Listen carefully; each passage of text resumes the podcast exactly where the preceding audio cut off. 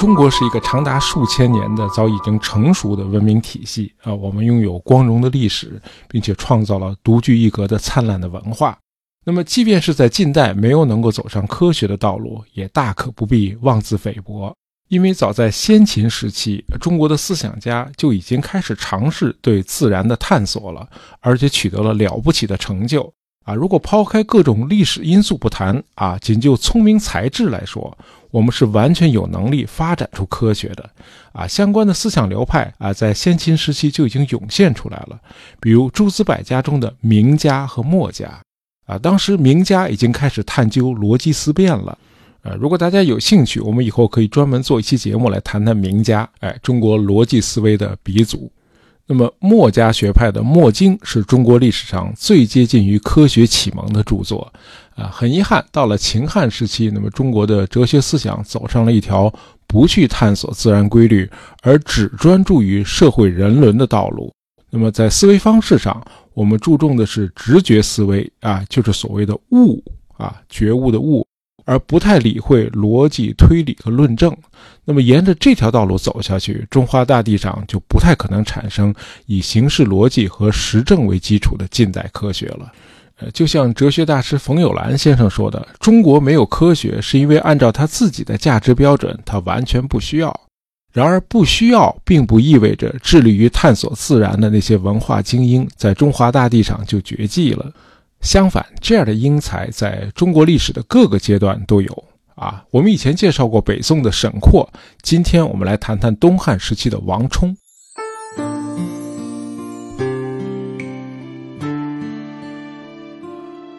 呃，王充虽然生活在两千年前的东汉早期，但是如果你在街上随机采访一位上过中学的路人，那他对一些物理现象的理解很可能还不如王充呢。王充在他那部哲学巨著《论衡》里写：“啊，乘船江海之中，顺风而趋，近岸则行急，远岸则行迟。船行易时也，或急或迟，远近之势使之然也。”呃，意思是由于观察者离运动的物体啊，这里运动的物体就是行船嘛，呃，由于观察者离运动的物体远近不同，因而感觉到它的快慢也就不同了。啊，这说明王充当时已经知道了视角差对观察物体运动快慢的影响。啊，王充在《论衡》里还谈到了力与运动之间的关系。他写：“是故车行于路，船行于沟，其满而重者行迟，空而轻者行疾。”呃，一千六百年后，牛顿用数学公式量化表述了王充的这个观察。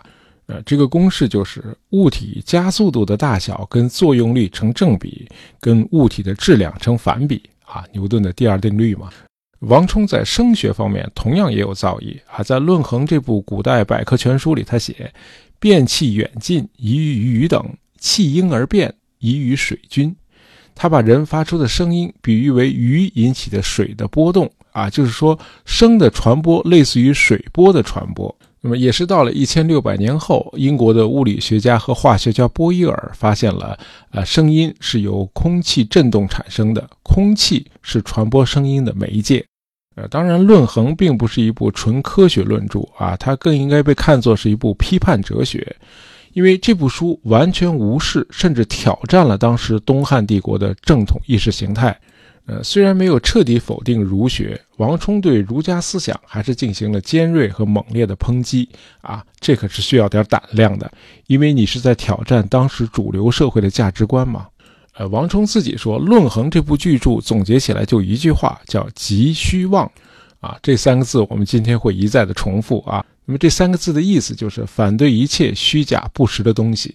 那么，在一个总体来说求存不求真的文化氛围里，啊，王充能够独树一帜地高举怀疑主义和实证主义大旗，确实是非常的另类，值得今天的我们敬仰。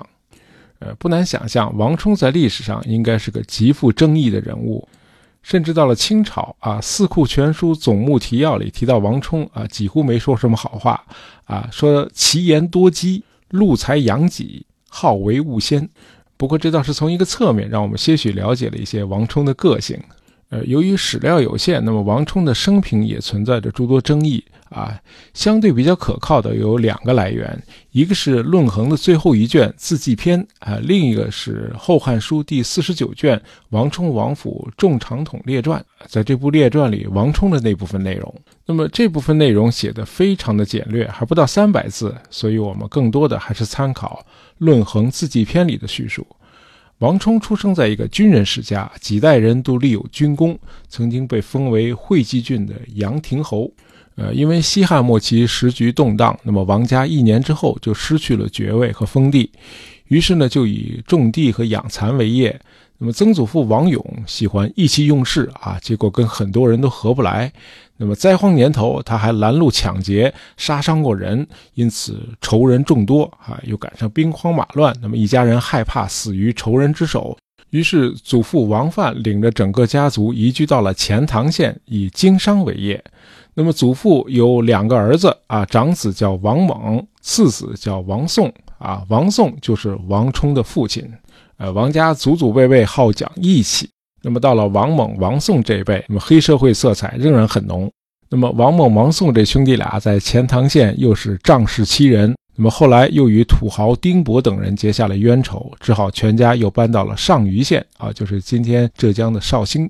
啊，我们看到王充本着急需望的治学态度，不加掩饰地陈述了他的祖上三代的历史啊，不太光彩的历史啊。即便是在今天，好像也没有人这样说自己的长辈的啊，这不是不忠不孝吗？那么王充因此也遭到了后世的指责。那么，在王充本人的身上，我们倒是一点儿也看不到他的祖辈和父辈的遗风啊。王充小时候就很懂礼貌，他仪态庄重、沉默寡言啊，一副小大人的样子。他六岁就开始读书了，学业进步很快。那么，《论衡字迹篇》里说他才能虽高，却不轻易写作，口才很好，却很少与人辩论。如果没有遇到志同道合的人，他可以一整天都不说话啊。其论说实若鬼于众。即听其中，众乃视之，以彼注文，亦如此焉。啊，意思是他的言论乍听起来似乎很古怪，与众不同。直到把他的话都听完了，大家才认为他说的很有道理。王充写文章也是如此，哎，感觉这个人特别的酷啊。他性情淡泊，从不贪图富贵。呃，当被上司认可、被提拔的时候，他没有表现出丝毫的喜形于色。那么，当不被上司器重啊，被降职罢官的时候，他也从不心怀怨恨啊。王充几次被任命为县衙里的官吏，他都表现得勤勤恳恳，非常的低调，以至于周围的人都不知道他是位饱学之士。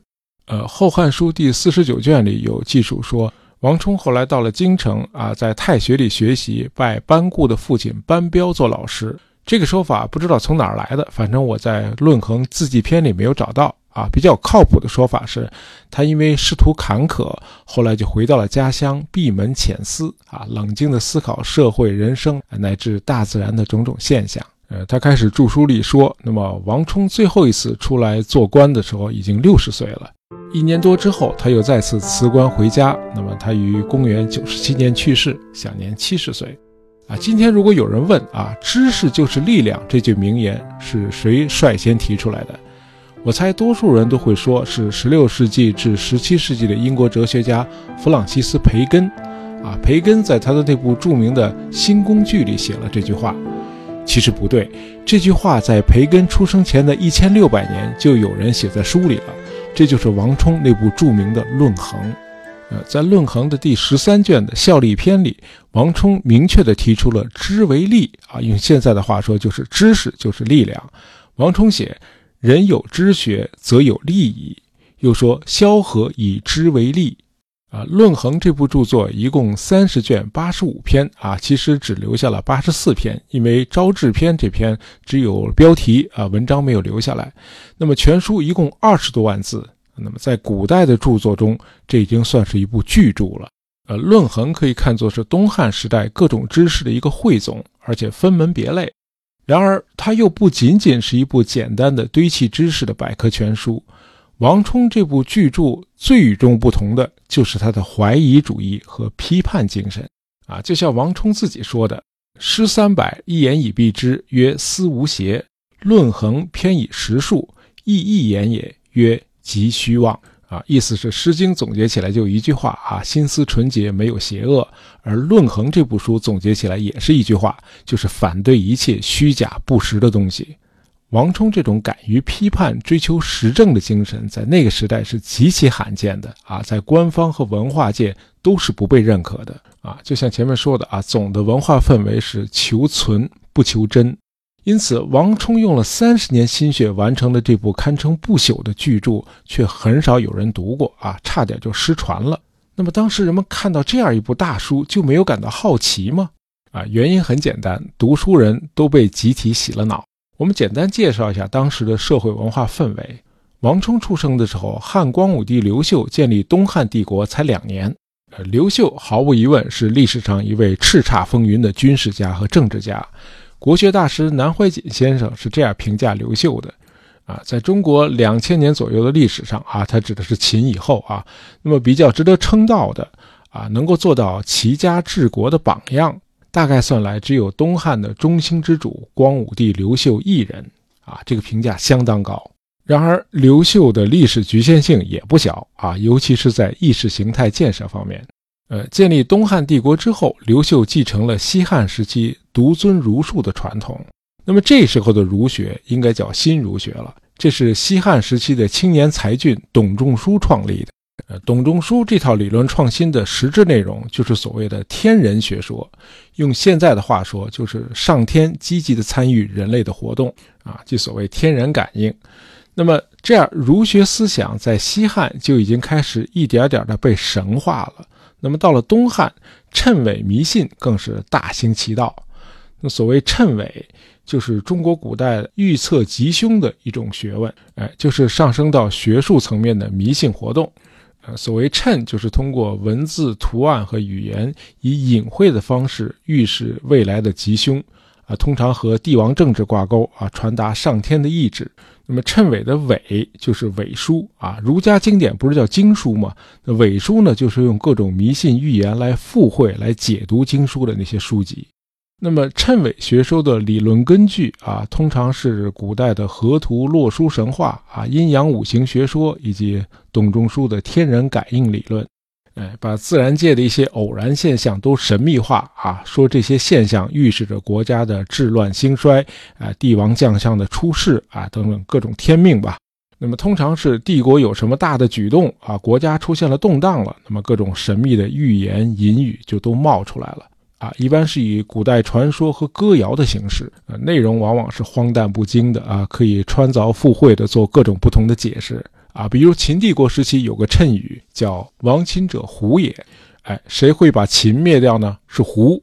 那秦始皇可以把胡理解为北方的匈奴啊，这当然是瞎联系，因为秦帝国不是被匈奴灭掉的嘛。等到秦帝国真的灭亡了，大伙儿赶紧把这句谶语附会到秦二世胡亥的身上，“亡秦者胡嘛，胡亥啊！”哎，你看这谶语说的多准啊！我们今天有个成语叫“一语成谶”啊。那么，对一语成谶印象最为深刻的，当属东汉的开国皇帝刘秀了。因为王莽在位的时候，刘秀就听到坊间流传着这么一句谶语，叫“刘秀当为天子”。啊，尽管此刘秀非彼刘秀也，那不管，反正一语成谶了，我这不当上天子了吗？啊，这个故事我们就不展开说了。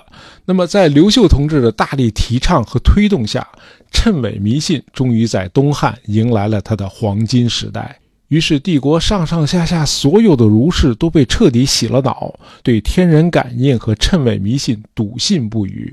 那么，在东汉帝国，你要是夸一个人有学问，一般常用的八个字是“博贯五经，兼明图谶”。哎，读书人必须精通谶纬迷信。可见谶纬在东汉时势力有多大。呃，王充对谶纬啊，对这种全社会普遍的蒙昧状态，可以说是深恶痛绝。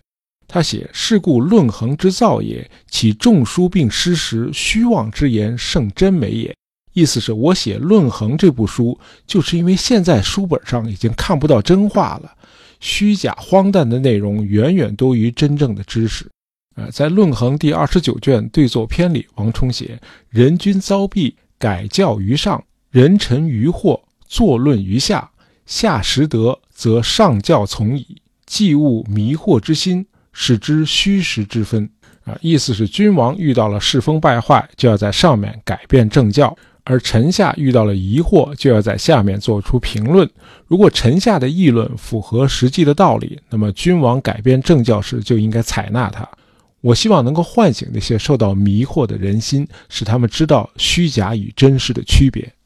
呃，王充当时真是单枪匹马，高举急虚妄的大旗啊，对当时的种种虚假说教给予无情的揭露与批判。那么，纵观《论衡》八十四篇里头，几乎没有一篇不是急虚妄的文章。啊，今天我们都知道，反对虚假、探索真相的一个重要工具就是批判性思维。啊，这种思维方式要求我们对任何现有的结论都不盲从、不附和。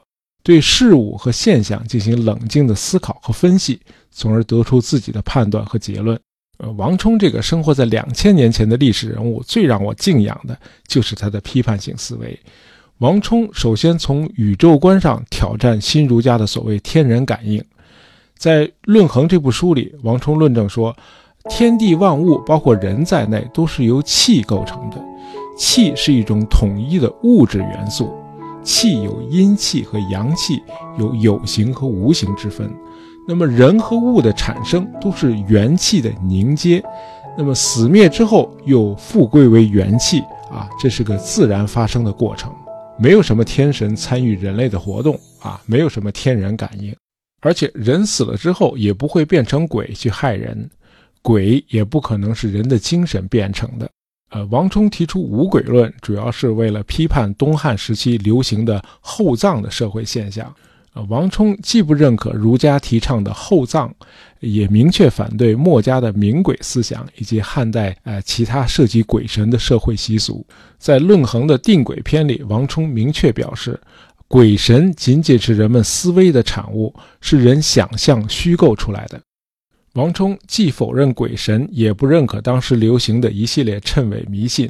他认为，所谓命运吉凶与神或者天命没有关系，命只是决定人未来的一种潜在的可能性，这种潜在的可能性叫命。那么，它的实现还取决于某种偶然性。啊，王充管这种偶然性叫时。就是说，人的吉凶祸福、富贵贫贱，既有命这种潜在的可能性，同时也不能忽视时这种偶然性的共同作用。呃，同样，国家的所谓治与乱啊，社会的历史发展进程，也是既受到自然力量的驱动，也被一些偶然的、盲目的因素所左右。王充的这种偶然与必然共同作用的思想确实很深刻啊，他把命与时放在一起论述，那么对后来的中国思想史也产生了深远的影响。那么偶然性与必然性之间的这种互动啊，也是今天西方哲学探讨的一个主要领域啊，可见王充的思想是多么的超前。王充在两千年前思考的很多问题，对今天的我们来说都是有借鉴意义的啊，比如在《论衡》第四卷《书须篇》里，王充写。呃，很多人认为竹简和丝织品上记载的都是圣贤传下来的文字啊，肯定都是金玉良言啊。人们对这些书籍的内容完全不加思考和甄别，一概深信不疑，尽管其内容大多是胡说八道啊。王充认为，圣人耳目闻见，与人无别；遭事睹物，与人无异啊。意思是，圣人与普通人在认知世界的方式上并没有什么差异。所谓圣人，并不具备任何超出常人的特殊能力，因此圣人所获得的知识以及他们的说教，并不天生具有优越于常人的真理性。啊，圣人不是神啊，和我们常人一样，他们也是会犯错误的啊。再说一遍，王充的这种批判性思维真的非常令人敬仰。要知道，他生活的东汉时期，儒家圣贤的著作和言论不仅被认为是毋庸置疑的，而且早已经被神化了。啊，在这样一种奉天伐古的学术氛围里，用批判性思维来挑战古代圣贤，确实是需要勇气的。那么，在《论衡》的第九卷和第十卷里，王充批判了孔孟在一些言论上的矛盾和错误，啊，力图破除读书人对圣人的迷信，提醒世人不要盲从古人，不要放弃独立思考。嗯，在《问孔》这篇里啊，王充试图告诉后人，他的目的仅仅是想去掉孔子身上的圣光和神灵，把他从神还原成人。不过，必须承认啊，王充问孔，但并不反孔。他对孔子的好学与求实的精神，对孔子阐述的伦理道德观都是赞同的。在《赐孟》这篇文章中，王充对孟子的态度虽然是批判多于褒扬，啊，说孟子概念混乱，而且几经诡辩。然而理论上，他对孟子的政治思想和伦理观也是认同的。啊，我就不展开说了啊，大家有兴趣可以去读一下啊，《问孔》和《次孟》这两篇分别在《论衡》的第九卷和第十卷。